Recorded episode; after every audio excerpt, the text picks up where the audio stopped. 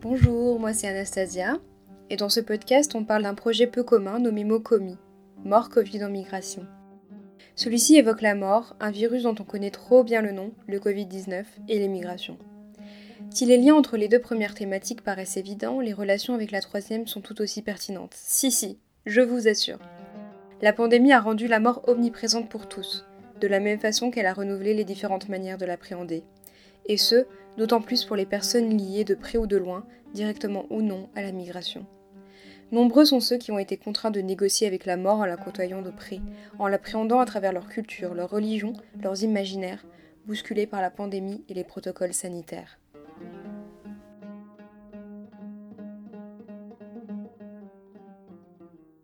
Le parcours des corps, un marché contaminé des deuils en suspens.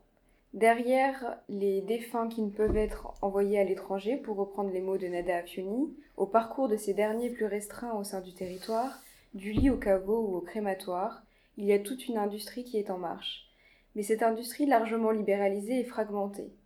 Dans cet épisode, nous allons aborder à nouveau la question du rapatriement des corps dans sa dimension plus pratique, dont la gestion que demande la prise en charge des corps contaminés, en effet, nous allons parler de ce rapatriement impossible des personnes migrantes mortes du Covid ou durant la crise sanitaire, et de l'impact que cela a sur les représentations de la mort elle-même, mais aussi de la gestion de la mort en migration.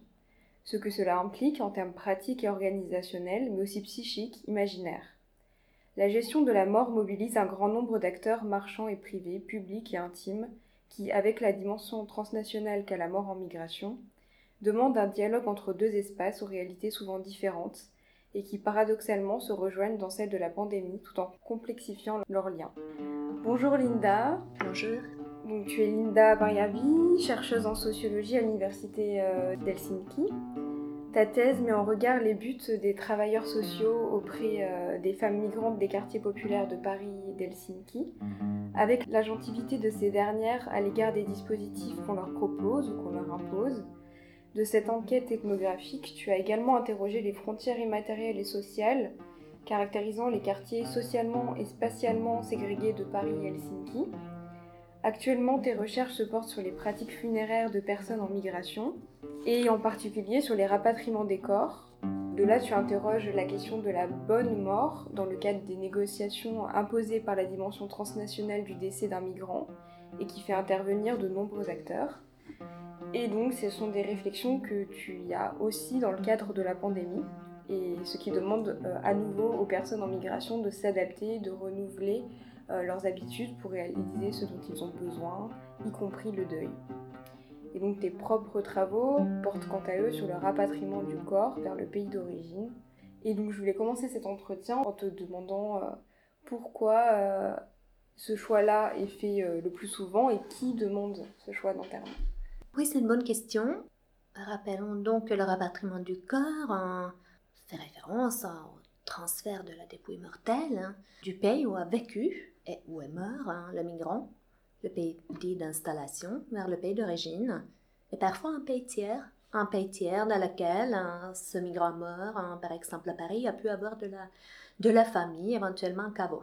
Donc c'est une, c'est une procédure quand même, il faut garder en tête, très complexe il coûte cher. Très souvent, quand, on, quand je parle avec les individus qui ont pris le temps de m'accueillir, de partager leurs expériences, quand on parle de, de la mort, quand ils se projettent, et moi-même, vivant dans un pays qui n'est pas le mien, à la, à la mort, quand on se projette à la mort, ce que devient le corps, on part quand même vite de l'argent. Mm. Le rapatriement coûte cher. Il faut prendre en compte cela. On va revenir à, la question de l'argent, je pense. Il implique aussi hein, le processus de rapatriement, du corps des démarches administratives qui sont très lourdes. Il faut obtenir tout un tas de documents, certificat de décès, laissez-passer mortuaire, parfois un certificat de non-contagion ou non-épidémie euh, à part, et parfois l'offre de documents administratifs dans le pays où, survenu, euh, où est survenu le décès ne rencontre pas en fait la demande des autorités euh, du pays où, euh, où est destiné le corps. Il y a des hiatus assez importants qui complexifient, parfois rendent impossible ce processus. Il y a donc notamment deux Convention internationale hein, de Berlin de 1937 hein, et puis pour les pays européens de Strasbourg de 1973 qui stipule hein, les règles, quelque part qui régulent hein, ce processus, hein, notamment du point de vue sanitaire, qui stipule l'utilisation d'un cercueil hermétique en zinc pour le transport, transport transfrontalier des dépouilles. Euh, mais tous les pays du monde ne sont pas signataires de ces, de ces conventions. Donc c'est un paysage qui est légalement, administrativement parlant, très très difficile. Et souvent justement les familles, une des raisons pour lesquelles les familles font appel à des prestataires de services, justement en composant un paysage assez hétérogène, c'est qu'il euh, y a une opacité au sein même de, de ces démarches complexes. Et puis quand frappe, hein, les familles sont euh, désorientées, euh, fatiguées. Euh, souvent, les choses se font dans l'urgence. Les délais étant très différents aussi. Avant la période Covid, en France, il fallait enterrer en personne en six jours. En Finlande, le pays dont je viens, on met souvent un mois enterrer. Donc, aussi, l'horizon temporel peut être très variable. Les musulmans, souvent, souhaitent un enterrement assez rapide. Donc, les horizons temporels varient. Et ainsi aussi, euh, la façon dont on se prend, on peut se permettre de prendre à cette euh, bureaucratie relative au rapatriement du corps. Enfin, ce processus euh, mobilise aussi, est complexe aussi parce qu'il mobilise beaucoup d'entourage du défunt, aussi bien dans le pays où est survenu le décès que dans le pays où envoyer le corps. Donc des proches hein, doivent être mobilisés, téléphonés, mis au courant, les, les, responsabilités, les tâches hein, doivent être euh, reparties au sein des réseaux familiales. Donc il y a des uns qui doivent préparer le corps, hein, performer peut-être certains rituels dans le pays où est survenu la mort. Et puis il y en a d'autres qui doivent le réceptionner, l'accompagner de l'aéroport au village, ensuite euh, performer encore un, nombre de rituels. Donc il y a aussi un tissu relationnel, souvent familial, amical, communautaire, assez dense, qui doit être mobilisé au moment de la, de la mort pour assurer ce processus de rapatriement du corps qui n'est pas seulement porté par euh, des prestataires de services, des marchands, bien qu'il hein, joue un rôle tout à fait important euh, au sein du processus. Et évidemment que le processus de rapatriement du corps a aussi un coût émotionnel, est très chargé émotionnellement si on veut, que le délai de la mise au repos final peut être plus ou moins long dans le cas de l'enterrement dans le pays, euh, plus, plus long peut-être que dans, pour un enterrement dans le pays d'installation, où il peut être possible d'enterrer un un proche défunt assez rapidement, même à 24 heures. À Helsinki, par exemple, en ce moment, à Helsinki, en Finlande, où les, gens sont longs à enterrer leurs défunts. Euh, ils, mettent plusieurs semaines. Hein. Donc les musulmans à Helsinki, est-ce que j'entends des porte-paroles euh, disent qu'ils ont quand même obtenu, par exemple, un délai de 48 heures euh, en ce moment, donc dont ils sont plutôt très satisfaits quand ils se comparent à, leurs voisins qui mettent euh, des semaines et des semaines. J'ai mis dernièrement moi-même cinq semaines à enterrer quelqu'un en Finlande. Donc, euh, donc ça peut être long. Pour le rapatriement du corps, cela peut être euh, encore plus long. Évidemment, ce temps liminal pour la famille, le temps entre le décès et la mise au repos final est souvent douloureux. Oui l'organisation familiale, les catégories d'entendement même hein, habituelles hein, se sont effondrées, il faut recomposer. On attend cette solution finale aussi, hein, souvent pour l'âme du défunt qui doit trouver, trouver le repos. Donc ce moment peut être euh, source de stress, parfois de traumatisme, de souffrance, mais aussi une fois le rapatriement bien accompli, euh, le processus peut être une source d'une immense gratification. Hein. Donc, euh, le fait euh, d'avoir pu offrir une belle mort, un mort tel que souhaité par celui qui est défunt, et puis un moment d'apaisement.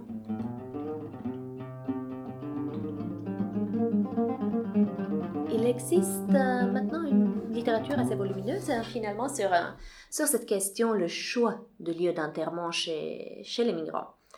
Donc, euh, le désir de rapatriement du corps relève souvent une conception temporelle particulière de la migration. La présence au pays d'installation est souvent conçue comme ponctuelle, temporaire, à durée limitée, chez ceux qui choisissent, qui désirent un rapatriement au pays d'origine. Et le retour au pays, c'est un retour aux sources. Hein. C'est une étape indispensable d'un parcours migratoire réussi, souhaité réussi. Souvent de vivants, et pour, les vieux jours, hein, ces personnes se projettent à vivre parmi les siens confortablement des ressources amassées, accueillies et récoltées durant les années actives dans le pays de destination. L'enterrement au pays d'origine permet de quelque sorte de mettre fin au séjour dans un pays étranger. Il permet de renouer avec ses attaches premières, hein, telles qu'ils peuvent être vécues par ceux qui choisissent ce mode d'enterrement, la terre natale, la famille et, notamment les ascendants, les ancêtres. Il est une façon de s'inscrire euh, dans la lignée familiale, hein, dans, cette durée longue, et bien souvent de devenir soi-même un ancêtre, quelqu'un quelqu'un qui porte cette histoire familiale hein, et qui peut la porter euh, devant les générations à venir. Et ce rôle d'ancêtre, typiquement, est aussi un dessiné par l'espace, la tombe, les tombes des, ancêtres sont, sont, assemblées. Donc ce type de schéma est très fréquent chez les travailleurs migrants d'après-guerre, hein, comme montre par exemple des travaux pionniers, pionnières de Yassine Chaïb sur les Tunisiens en France, d'Osman Balkan sur les Turcs en, Allemagne, mais aussi euh, de Hannes Snellman sur les Finlandais installés en Suède dans les années 60 et et 70. Hein. Donc, euh, le choix d'enterrement euh, au pays euh, d'origine, pays natal, est très typique chez cette génération. Et ce type de migration, migration de travail d'après-guerre, hein, mm. d'une main-d'œuvre souvent assez modeste qui est partie dans un pays comme la France, la Suède, des, des pays industriels prospères européens. Donc, les recherches sur les choix de lieux d'enterrement quantitatifs hein, menées à partir des enquêtes par questionnaire s'accordent avec ces observations des travaux plus qualitatifs que je viens de citer. Le souhait d'enterrement dans le pays d'origine est particulièrement fort en France, comme l'ont pu montrer par exemple Claudine Athias Delfus et François Charles chez les migrants d'origine d'Afrique du Nord, hein, de l'Ouest ou encore de Turquie, donc typiquement les pays hein, ou les régions émettant des travailleurs migrants d'après-guerre. Et les données euh, sur le rapatriement confirment en effet cette tendance, même aujourd'hui, hein, souvent quand on parle avec les pompes funèbres en région parisienne, le chiffre de 80% des Nord-Africains souhaitent être rapatriés ou sont effectivement rapatriés est cité. Donc 80%, maintenant je crois que c'est un peu moins quand on se réfère à des statistiques fournies par le ministère de l'Intérieur.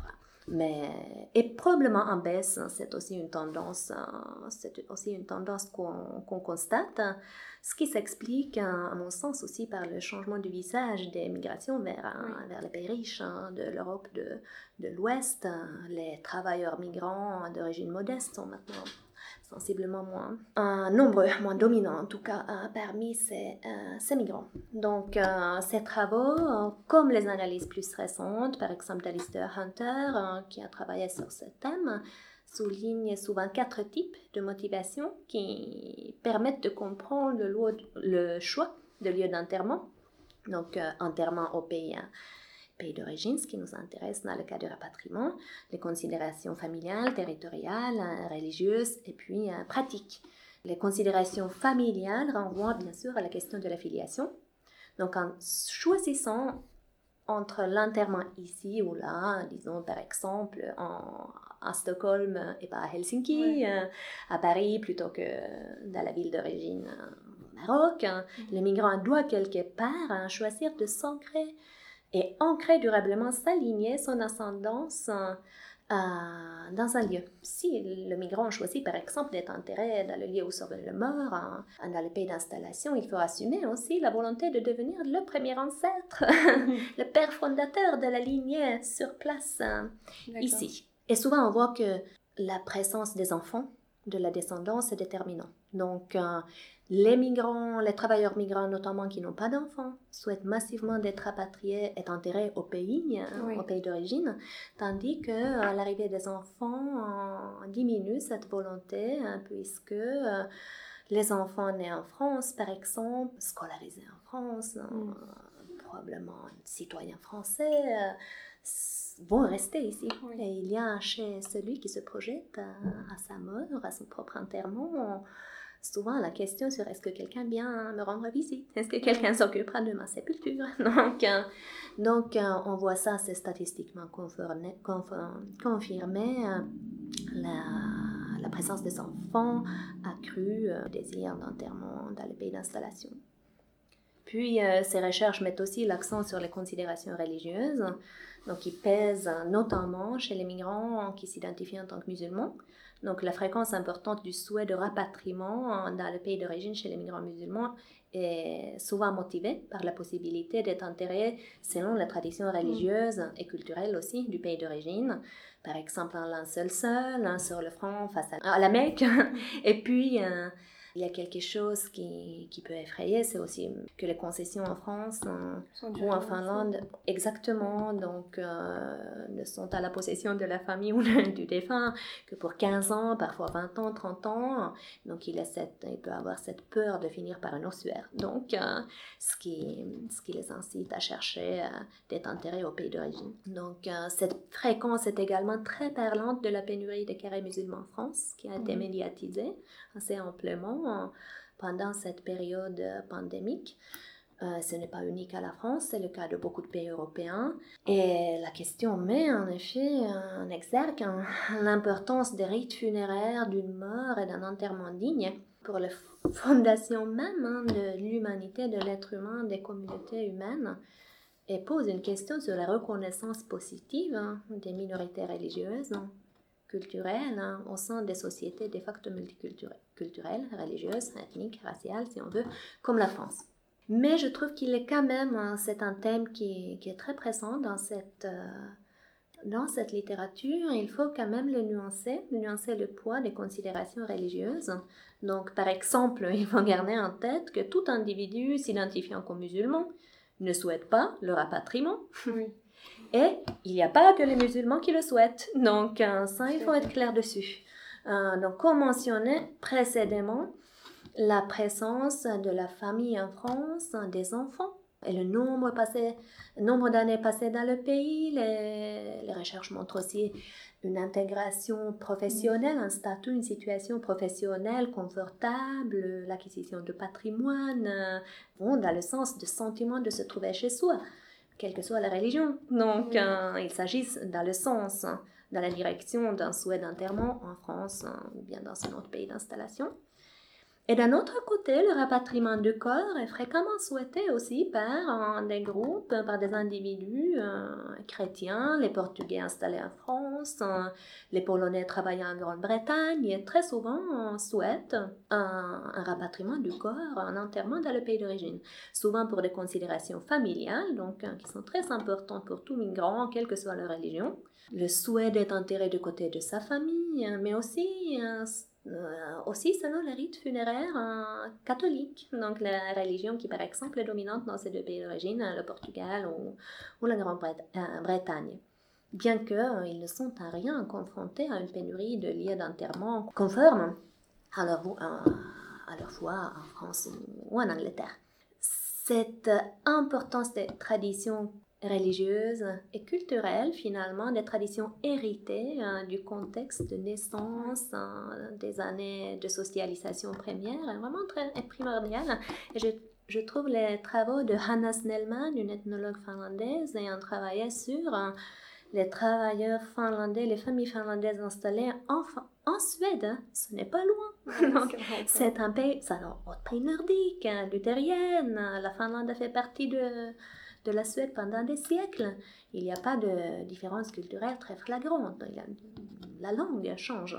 Mais il y en a beaucoup qui songeaient très sérieusement au moment de, la récolte des données. En fait, ce sont des données euh, historiques qui datent des années 70 euh, très intéressantes hein, parce qu'il s'agit vraiment des travailleurs partis il n'y a pas très très longtemps à vivre en Suède. Donc ils souhaitaient quand même un rapatriement en, Finlande. Évidemment, il y avait toutes ces questions d'attache familiale, un, attachement au paysage qui revenait très fort.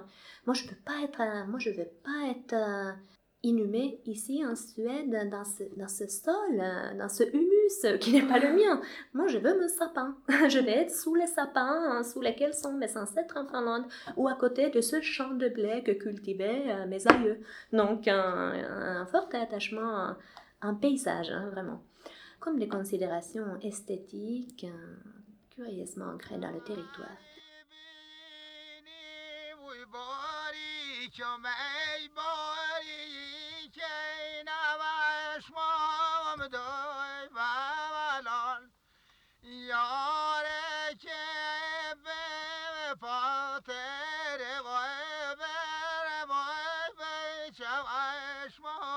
Admettons maintenant qu'on parle de deux pays luthériens relativement sécularisés.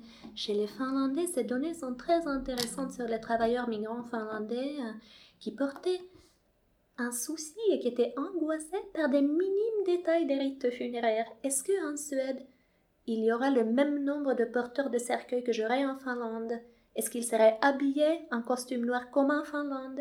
Est-ce que les fleuristes d'ici composeront des bouquets comme en Finlande?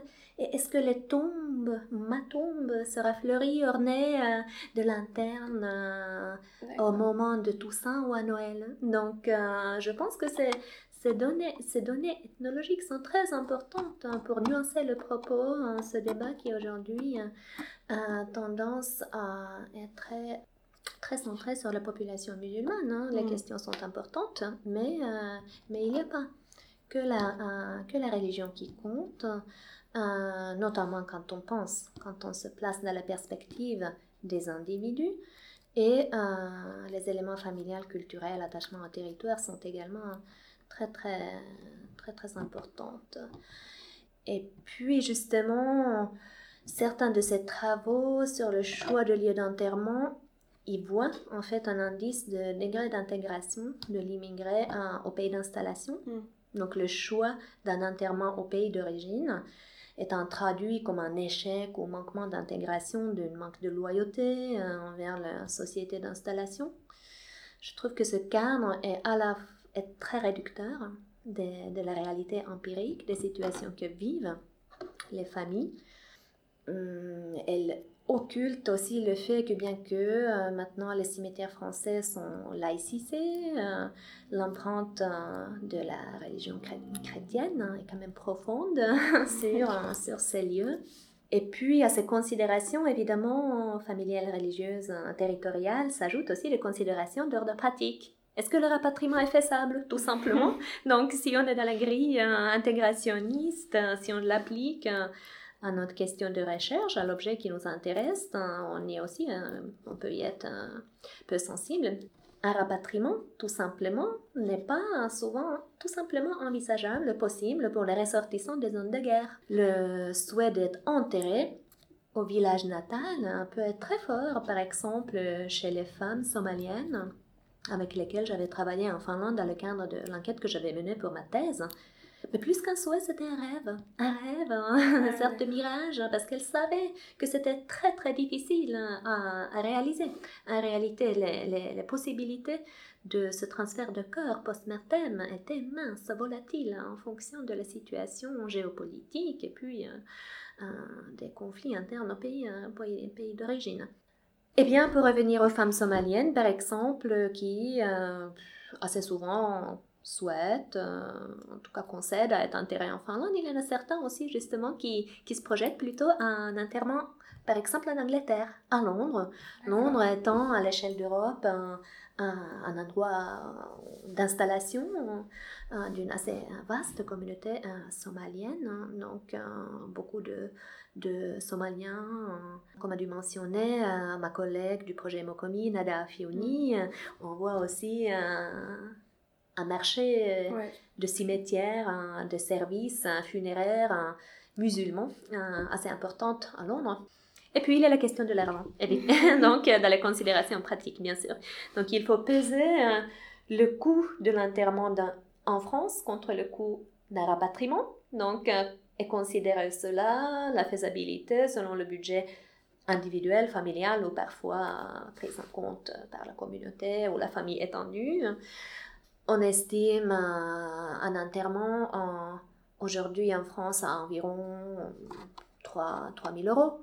Peut-être un peu moins si vraiment on fait les choses extrêmement simplement avec des prestations limitées et simples. Et le rapatriement est quand même reste souvent plus onéreux en fonction de destination, également des prestations, etc.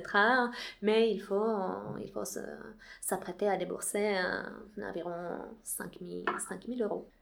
Le prix du rapatriement et la lourdeur des démarches associées peuvent donc inciter également les familles, les migrants à se faire animer sur place hein, au pays d'installation plutôt qu'une quelconque zèle d'intégration, d'un amour euh, extrêmement euh, fort hein, pour, ce pays. Donc, tout comme d'autres facteurs, tout comme les autres facteurs, la famille sur place, un esprit une sorte d'espoir d'une vie post-mortem garantie par les visites sur, euh, sur les sépultures, l'entretien de la mémoire du défunt par la famille qui reste. D'ailleurs, ce qu'on avait pu euh, observer, ce que j'avais trouvé émouvant à Bobigny, euh, au cimetière musulman historique de, de Bobigny, on, on, pouvait trouver sur certains tombeaux des brosses à recurer, des bouteilles d'eau, un peu de liquide vaisselle, vraiment pour entretenir ces lieux, des fleurs, des objets commémoratifs. Hein, donc, je crois quand même que l'être humain a celui-ci de propre pendant les espèces mhm. différentes qu'on aspire à une vie post-mortem. Mhm. La mort biologique, physique n'est qu'une mort partielle, donc euh, nous continuons, nous souhaitons continuer à vivre dans les souvenirs des autres, par les pratiques des autres, et les cimetières sont ici importants car euh, ils assurent euh, cette médiation entre la terre et les cieux, euh, entre les mhm. vivants et les morts. Il y a là quelque chose de tangible. Oui, je pense, et même si on n'est pas forcément croyant avec une religion spécifique, on a tous une part de spiritualité qui, hmm. qui nous font croire à des choses qu'on n'explique pas forcément, mais on a toujours cette idée, on ne sait pas ce qui se passe après, donc évidemment, on cherche des moyens de se rassurer, de... Ouais, tout à fait. Et on a besoin de quelque chose, comme je viens de dire, de concret, de tangible. De... Mm. Le corps reste important, même pour ceux qui sont très cartésiens d'esprit, si on veut. Comme dit très joliment l'historien Thomas Lacker dans son livre The Work of the Dead, que le corps reste toutefois l'enveloppe, l'habit de l'âme, de l'âme qui, euh, selon beaucoup de, beaucoup de, de religions, de confessions, de formes que peuvent prendre la spiritualité, continue à vivre. D'où l'importance de l'enterrement du lieu où se trouve ce corps. C'est la nouvelle enveloppe de l'âme, en fait, en quelque sorte. Ouais. Euh, celui d'inhumation. Oui, c'est ça et que tous ces traitements euh, relatifs au corps, en fait, au rite funéraire, euh, très intéressantes, restent, selon Lacan, comme une forme de magie, auquel on peut encore croire dans un monde rationnel, très cartésien, individualiste. C'est quand même, c'est quand même intéressant. Et c'est moi je trouve intéressant cet attachement au dépouille mortel, à l'importance que qu'accordent les migrants à leur corps et au cœur de, leurs proches défunts. On pourrait penser qu'il y a d'autres supports de mémoire, de supports de, d'autres supports de commémoration.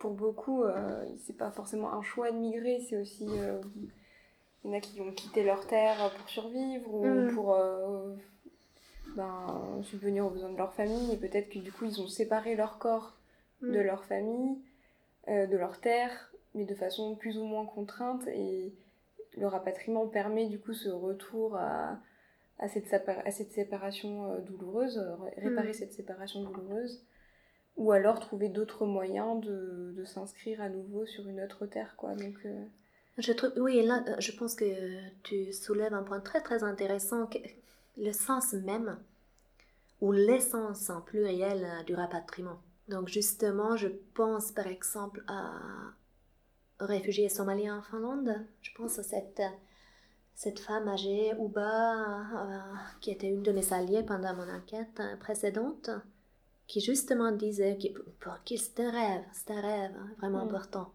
d'être enterré dans son village en Somalie, des côtés de sa mère, parce qu'elle avait été violemment arrachée de ce pays, de ce village, de ce contexte. Elle n'avait jamais souhaité partir en Finlande.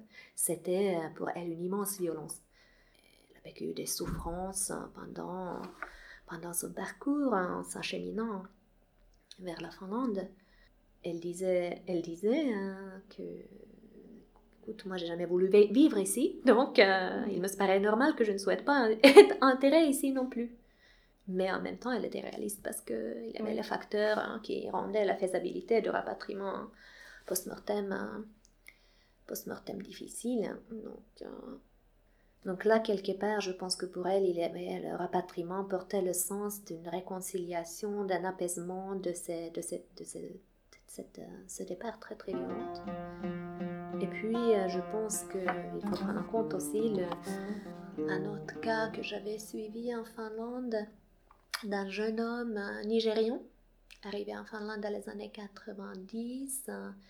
Il était l'aîné d'une fratrie de quatre et la famille a fait un investissement très important financier pour l'envoyer euh, pour l'envoyer en Europe, en l'occurrence en Finlande, dans un, octroyant, des faux, octroyant des faux papiers, un, billet d'avion, et puis il, a réussi il a réussi, hein. donc il est arrivé en Finlande, il a, il a réussi à régulariser son séjour, il travaille aujourd'hui en tant qu'infirmière, mais il y a une dette à rembourser à la famille. Sa famille est restée au pays à des dettes concrètes, hein. ils doivent de l'argent à, à, leur, à leur entourage. Ils avaient vendu des terres dont ils étaient propriétaires pour avoir, avoir cette euh, somme initiale pour envoyer le fils aîné euh, à l'étranger. Et ça a tristé profondément le jeune homme euh, en question parce que sa famille s'était appauvrie. Et maintenant, c'était à lui hein, mm. de évidemment de rendre le service, de leur envoyer de l'argent. Mais il n'y avait pas que ça, il n'y avait pas que la dette dans le sens euh, financier. Il y avait aussi, en fait, comme une dette morale. Il fallait. En fait, sa famille n'avait jamais pensé qu'il resterait in fine en, Finlande. C'était son père était un chef hein, local, en fait. Donc, euh, son séjour en Finlande était envisagé comme comme euh, temporaire, voilà, un moyen d'apporter des ressources à la famille. il était attendu que le fils revienne, se marie avec euh, une femme notable locale et assume les fonctions de, de chef hein, de, son, de son père. Et, et en 2013, hein, euh, son père est décédé au Nigeria. Le jeune homme en question, que j'ai nommé Prince, dans un mhm. article que, en cours d'écriture, s'est rendu du coup euh, au pays. Il est resté presque trois mois euh, pour s'occuper des rites funéraires, puis de l'héritage, la succession. Il en a été tourmenté parce que, entre-temps, il avait trouvé une, femme, avait rencontré une jeune femme en, en Finlande.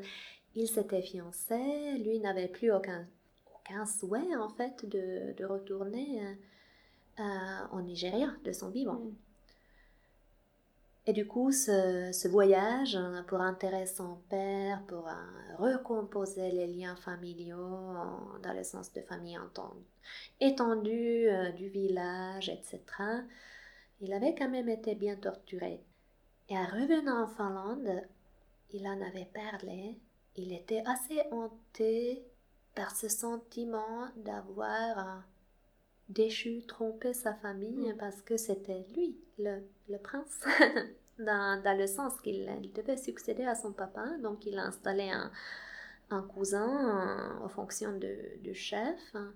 Il a dit non au mariage à l'épouse qu'avaient choisi ses parents pour lui, une épouse locale, et il avait décidé de revenir en Finlande pour ensuite mais, voilà, épouser, épouser la, la Finlandaise qu'elle avait rencontrée Aujourd'hui, ils sont une famille euh, mm-hmm. de trois, euh, avec euh, trois petits-fils, tout roule. Mm-hmm. Mais il était quand même très profondément atteint par cette trahison, en fait. Elle le vivait, il le vivait comme ça, comme une trahison de sa famille. Et il voulait leur rendre l'honneur à un revenant, une fois, une fois mort. Donc quand il était retourné en Finlande, il s'était renseigné sur la possibilité d'acheter, justement, de se procurer une assurance rapatriement. Or, en Finlande, il n'y a aujourd'hui aucune, euh, aucun prestataire de service qui, qui vend ce type de produits euh, financiers. Donc, il, euh, il, a dit qu'il avait appelé les, les boîtes d'assurance principales, les, les, principales entreprises, compagnies d'assurance en Finlande. Personne n'avait ce produit. Et puis il s'était tourné vers ses amis euh, vivant, compatriotes, un Nigérien vivant en, en Angleterre. Pour demander mais comment vous avez fait? Et du coup il était en train de faire les démarches pour acheter euh, une assurance rapatriement, donc euh, la certitude de ce que sa dépouille mortelle pourrait être transférée de Helsinki à Lagos et puis vers sa région natale plus reculée une fois qu'il serait mort. Ce qui était encore compliqué, parce qu'en même temps, il se demandait est-ce que je ne trahirais pas mon épouse et mes éventuels enfants qui n'existaient pas au moment où on a parlé de, de cela? Donc ces questions de rapatriement du corps sont, sont des objets vraiment très complexes qui font graviter autour d'eux. On pourrait peut-être parler d'une économie morale hein, qui rassemble des normes, valeurs, hein, émotions, dynamiques relationnelles très très très différentes, qui, sont très parlantes aussi, je pense, de la condition migrante, de la forme vie trans, transnationale même, et qui se concilient, je pense, très différemment en fonction de génération, euh, de classe sociale, de type de migration, comme aussi euh, de, pays d'origine et de mm. pays de destination, parce qu'il y a des pays d'origine qui s'occupent en fait de leur défense, euh, de ceux qui, des citoyens qui, qui meurent en dehors des frontières du pays, comme comme montrent les travaux de Yassine Chaïm, euh, par exemple dans le contexte français, la Tunisie euh, subventionne les rapatriements des citoyens tunisiens euh, vers le pays. C'est également vrai pour le Mexique. Hein. Donc, on, les Mexicains, typiquement défunts aux États-Unis, morts, décédés aux États-Unis, peuvent profiter d'une aide pour le rapatriement du corps, au moins partiel la plupart des pays ne feraient pas. La Turquie l'a fait aussi à un moment donné. Et puis joue aussi le contexte euh, du, pays, euh, du pays de destination. Quel type, quel dispositif, quel produit assurantiel ou autre mutualiste euh, sont disponibles pour assurer le rapatriement du corps en Finlande, ce qui est intéressant, et sans doute cela doit se constater ailleurs aussi, mais à Helsinki, euh, les immigrés décédés, leurs familles ont pu en fait euh, euh, bénéficier d'une d'une aide à enterrement, une aide aux funéraires hein, de la part des services sociaux, qui, qui stricto sensu est destinée, qui est censée être utilisée pour un enterrement en Finlande.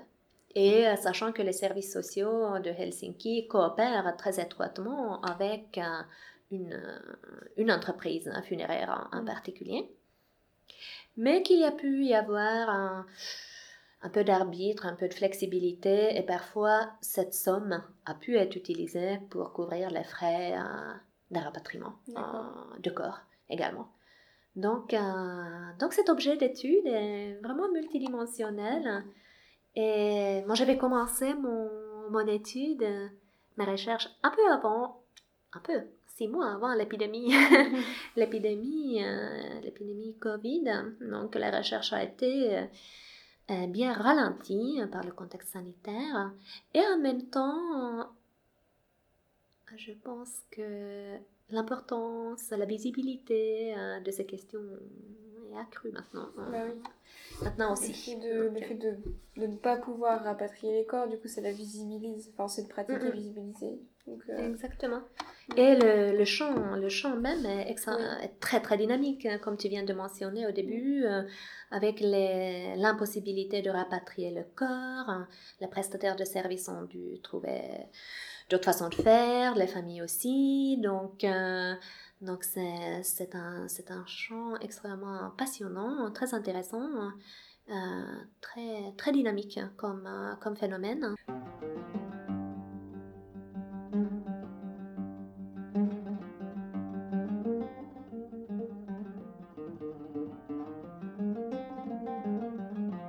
Est-ce que tout, tout type de peut demander euh, le rapatriement ou c'est quand même des gens qui ont une certaine situation Par exemple, Prince, hmm. il vient d'une famille qui était peut-être pas euh, riche, enfin ça dépend euh, des hmm. normes de chaque pays, mais c'était pas non plus les plus pauvres apparemment vu que c'était un chef, son père.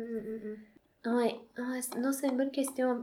Prince, en l'occurrence, effectivement, s'identifie comme appartenant aux classes moyennes, mais aux mhm. classes moyennes euh, provincial du Nigeria, ce qui n'est pas en termes de prix de ce marché mondial hein, le, service de rapatriement n'est pas la même chose que qu'est issu des classes moyennes euh, de Helsinki. Hein. Mm, donc, euh, donc, voilà, ça restait quand même assez, assez difficile.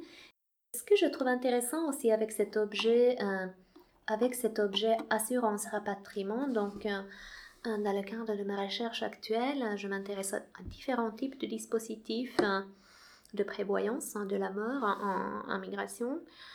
Les travaux existants ont notamment traité des caisses de mort hein, de type caisse de village, tontine, collecte spontanée, euh, qui en fait assurent collectivement et souvent par des dispositifs euh, faiblement formalisés quelque part, les frais occasionnés par le rapatriement du corps. Donc là-dessus, il existe des travaux, hein, c'est typiquement ce type de caisse de village qu'on peut trouver euh, chez les travailleurs migrants, mais pas que. Hein.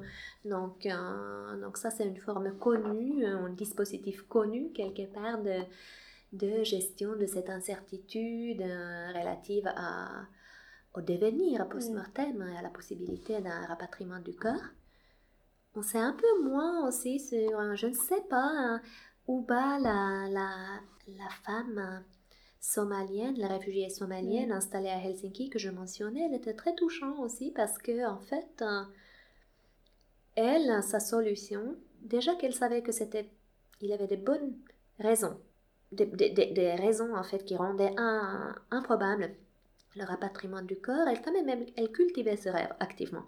Donc, euh, elle avait une petite boîte métallique euh, qu'elle rangeait dans sa cuisine et où elle mettait de l'argent à côté. C'était son, son argent de, de mort, en fait. C'était l'argent qu'elle avait marqué, earmarked, dans le sens de sociologue euh, Viviane Azelizer, pour, pour la couverture des frais occasionnés par le transfert post-mortem du corps. Donc, euh, c'était des petites économies, euh, des petits billets de 5 à 10 euros euh, de revenus qu'elle réussissait à, générer mm. en vendant des samboussas, de la nourriture somalienne au sein des maisons de quartier à Helsinki. Donc elle mettait ça dans sa petite boîte, elle avait fait part à sa fille aînée de sa petite boîte, de son existence, mais elle se demandait quand même déjà, est-ce que c'est possible de transférer mon corps en, à Somalie pour des raisons qui tiennent à la situation sécuritaire de ce pays euh, et à l'infrastructure bureaucratique, logistique. Et est-ce que les enfants vont utiliser les mm. sous qui se trouvent dans cette boîte métallique pour, pour cet objectif ou ils en feront autre chose? Donc, donc l'assurance rapatriement quelque part un peu comme les assurances obsèques qui sont en plein essor, essor en France. Euh, qui l'ont été dans les années 2000, garantissent quelque part, donnent la, la main haute à l'individu sur sa propre mort parce qu'il y a, il y a un mandat, il y a un contrat qui a été signé entre l'individu et puis, euh, puis un, prestataire. Hein. parfois c'est une banque, hein. parfois c'est une autre interface. Mais quand même, il y a, il y a là je pense que ce que vendent, ce que rend possible ce produit assurance obsèque, c'est l'autonomie. Je ne vais pas encombrer ma famille. Ça, c'était important pour Prince, hein, comme hein, pour revenir à la question de Prince. Donc, euh, il voulait assurer une certaine autonomie. Donc, moi, je vais prendre une assurance rapatriement parce que je ne veux pas que ma famille que j'ai laissés, que j'ai quelque part abandonnés là-bas, euh, doivent encore être encombrés par les frais du rapatriement de mon corps. Et ça, c'est une considération complètement similaire par rapport aux Français modernes, non immigrés, qu'on peut trouver, qui souscrivent à une euh, assurance obsèque. Et puis il y a aussi l'idée euh, justement de la possibilité d'individualiser les rites funéraires, hein, euh, qui est très fort hein, pour ces assurances obsèques en France, au sein d'un cadre culturel normatif hein, relativement contraignant, comme montrent les travaux de, de Bérangère Véron. Donc je me demande quelle est... Il y a quand même des similitudes là, une responsabilité peut-être qui sont propres à nos terres, notre époque, hein, une responsabilité, responsabilisation de l'individu pour euh, sa propre mort, pour les frais et aussi pour la forme que prennent les, rites funéraires qui n'a pas l'air d'être peut-être hein, très différent euh, selon ce qu'on est migrant ou pas. Après, ça, va, ça va un peu avec le, la montée d'un certain individualisme qu'on voit un peu mm. partout et, mm, mm, dans la mort, alors que pour l'instant, enfin, jusqu'à maintenant, c'était quand même resté assez collectif. Ouais, ouais, c'est un peu intéressant, je trouve.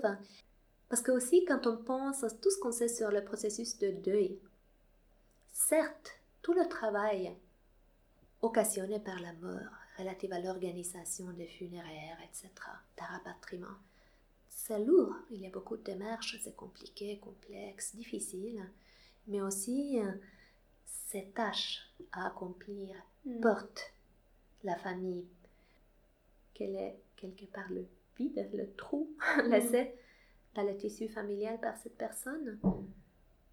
Et puis s'il y a des assurances obsèques, assurances rapatriement très étendues qui prévoient non seulement un capital, donc une somme, d'argent pour couvrir les frais, mais aussi des prestations très précisément désignées. La famille n'a plus mhm. ce travail à accomplir. Donc ça peut aussi changer la face, le processus de deuil hein, de façon assez, euh, assez importante. Je me pose aussi la question sur euh, les motivations des acteurs euh, étatiques, hein, des autorités publiques. Parce que on, sait que les consulats, par exemple, des, des pays euh, de l'Afrique du Nord, de l'Afrique de l'Ouest sont très sollicités pour des aides au rapatriement des citoyens de ce pays? D'accord. Donc évidemment, ils ont tout leur intérêt à inciter les ressortissants à prendre une assurance rapatriement. Et puis quand on pense à, l'État français, par exemple, ou à un autre État européen, je me demande s'il n'est pas également dans leur intérêt la question de qu'est-ce qu'on en fait, hmm. qu'est-ce que c'est, Qu'est-ce que c'est ce corps d'un migrant défunt? Où est-ce qu'on l'enterre Dans quelles conditions? Est-ce qu'on doit euh, ouvrir euh, des carrés particuliers? Et évacuer En fait, parce que le corps de l'éternel étranger Donc il n'y a pas la question de dans quelle mémoire, dans quelle histoire on, hmm. inscrit ce, cet oui, éternel étranger, c'est bien le mot. Euh, hmm. Mais là, on est vraiment dans la question transnationale de la mort. Oui, là, là c'est des morts qui m'intéressent, hein, mm. qui sont en apparence plus banales, des morts survenues euh, à l'hôpital ou à domicile. Maintenant, avec Covid, c'est moins banal, hein, ça a souvent été inattendu. Euh, il y a des personnes jeunes qui sont mortes. Hein. Mais euh, en principe, je, je, me suis intéressée à, à ce visage, un autre visage de la mort en migration Sauf dont on sait finalement assez peu. Donc, ces travaux, souvent quantitatifs, sur le, le nous renseignent, bien sûr, sur les déterminants du lieu, euh, du choix du lieu de l'enterrement, mais nous disent extrêmement peu sur les pratiques concrètes mm. Qui permettent de réaliser le rapatriement. Ok, on peut euh, maintenant penser qu'on sait, on connaît les déterminants, on sait pourquoi, mais on ne sait pas comment. Et si on est ethnographe, hein, si, si on a le goût pour les pratiques, hein, si on suit Charles Tilly, on pense que how is why, que le pourquoi est dans comment, c'est exactement ces pratiques concrètes hein, de la vie transnationale, du rapatriement du corps qu'il faut interroger.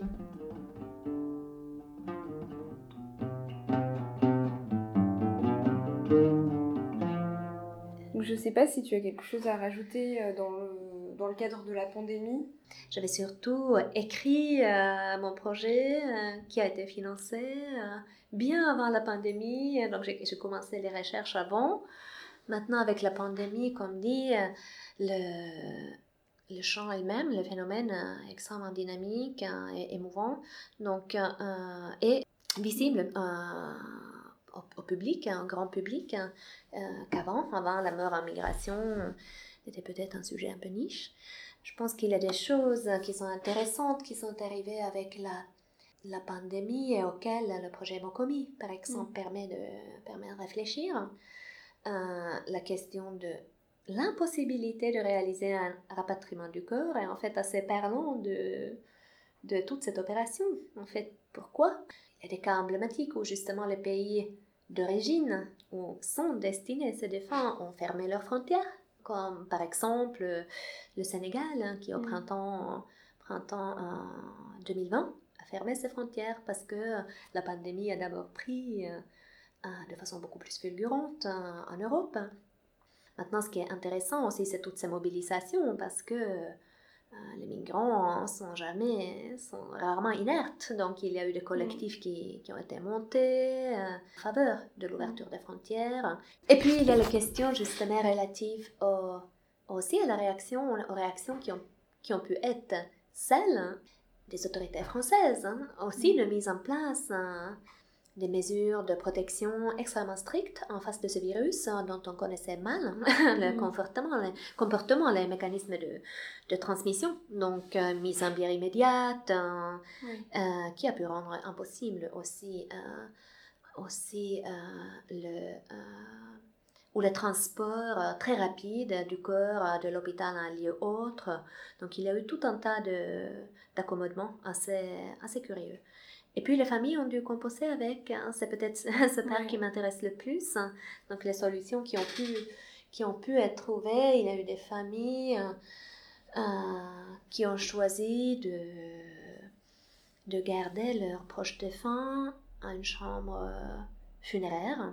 Donc, pas dans les chambres mortuaires de l'hôpital où il y avait de toute façon qui était saturé, mais une chambre funéraire chez un prestataire privé en attendant l'ouverture des frontières, ce qui, est, ce qui coûte cher. Hein. Souvent, les enquêtes citent des prix autour de 40, 50 euros hein, par jour. Hein. Ah donc, euh, donc ça devient très très cher. Et ça, la volonté des familles de s'engager à ce type de démarche montre quand même que le rapatriement peut être très très important pour eux et pour celui euh, qui est mort. Dans un très beau texte, une anthropologue polonaise, Anna Matiska, elle dit en effet que la mort, le travail de la, de, la mort, est une dynamique fondatrice des familles transnationales qui vivent toujours dans l'ombre de la mort, de la, des morts passées, présentes mm. et, euh, et futures. Et c'est de cela, je pense, que tous ces incommodements euh, parle de l'importance pour l'individu, pour l'ego en fait, d'avoir la certitude de pouvoir être, d'être enterré ultimement au pays d'origine, mais aussi de l'importance pour, euh, pour les familles, les membres individuels des familles transnationales, pour lesquels souvent en fait la possibilité d'organiser, d'offrir une bonne mort, un bel enterrement selon les souhaits de leurs proches, et comme une façon de se racheter un salut, de d'apaiser les déchirements mm. qu'ont pu introduire au sein du tissu familial les départs des uns ou des autres, et aussi de se construire soi-même en tant qu'acteur, un, agent éthique. Mm. Donc, c'est très important. Euh, il y a eu d'autres accommodements, les chambres, le stockage à long terme dans les chambres euh, funéraires. Hein. Puis il y a eu ceux qui ont enterré leurs proches en France avec l'idée d'exhumer et renvoyer le corps au pays une fois que les frontières sont, sont ouvertes hein, de nouveau. Et puis on constate encore, je constate sur le terrain où je mène hein, l'enquête pour mon commis, euh, d'autres pratiques encore, donc euh, les familles qui en principe auraient souhaité rapatrier le corps de, de leurs proches, hein, qui n'ont pas pu le faire, soit parce que les frontières étaient effectivement fermées, soit parce qu'il y a eu des problèmes de papier administratif, hein, ce dont je parlais au tout début, en fait, que le pays où est destiné le corps, donc le pays d'origine du, migrant, demande un papier qu'en ce moment les autorités euh, publiques françaises ne fournissent pas et qui rend impossible la, la rédaction d'un laissez-passer mortuaire, ou parce que le prix est trop important, ou parce que émotionnellement c'est trop dur en fait d'enterrer deux fois.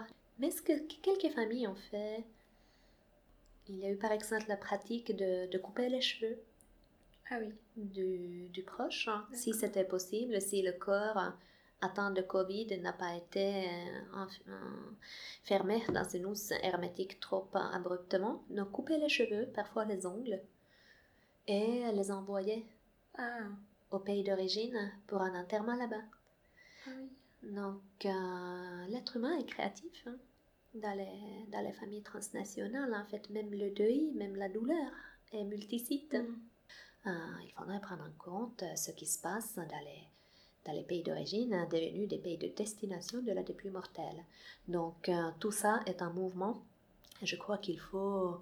Il est trop tôt pour dire, pour certaines bonnes questions qu'on peut avoir, par exemple, Qu'est-ce que maintenant cette pandémie fait à l'assurance rapatriement?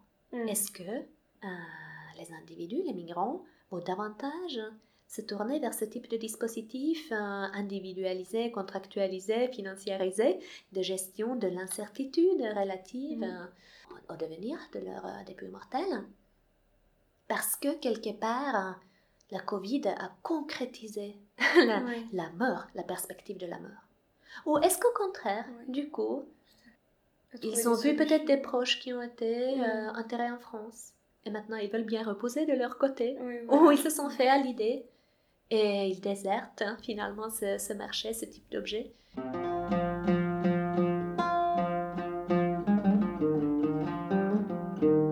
Tu nous as permis de nous interroger sur ce qu'est la bonne mort dans le cadre des migrations, une bonne mort qui touche des réalités très matérielles et qui permet en fait d'assurer au mieux, entre guillemets, dans l'idéal et en théorie, un bon deuil.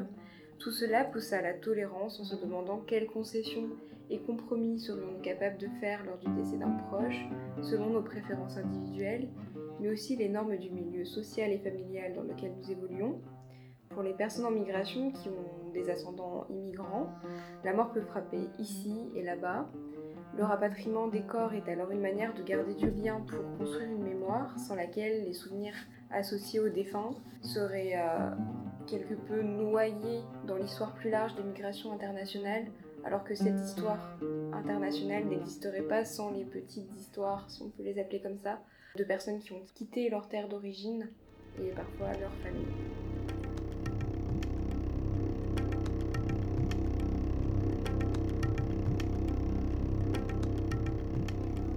Mokomi est un podcast réalisé par moi, Anastasia Chouchard, pour l'équipe porteuse de l'enquête Mort Covid en migration financée par l'Institut Convergence Migration. Je remercie l'ensemble des membres du projet qui m'ont fait confiance, ainsi que Perrine Emel Yavouz pour son aide et son accompagnement précieux. Merci également à l'Institut de recherche et développement de m'avoir procuré la musique éditée par Bernard Surug pour la collection Tradition orale sous le label Orstom, Société d'études linguistiques et anthropologiques de France. Pour retrouver davantage d'informations et suivre l'enquête, rendez-vous sur la page web Mokomi du site de l'ICM. Merci à vous aussi qui avez pris le temps de nous écouter. Si vous avez aimé, n'hésitez surtout pas à partager le podcast sur vos réseaux. Au revoir et à bientôt, j'espère.